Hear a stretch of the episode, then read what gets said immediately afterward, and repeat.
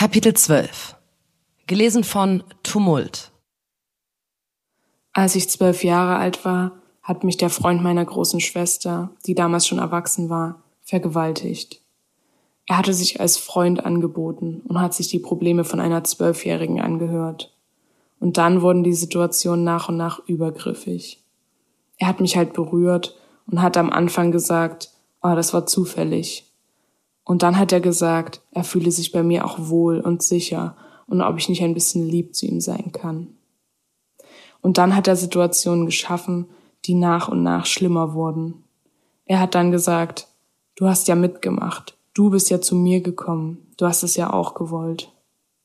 Er hat sich an der Stelle auch gar nicht als Täter wahrgenommen.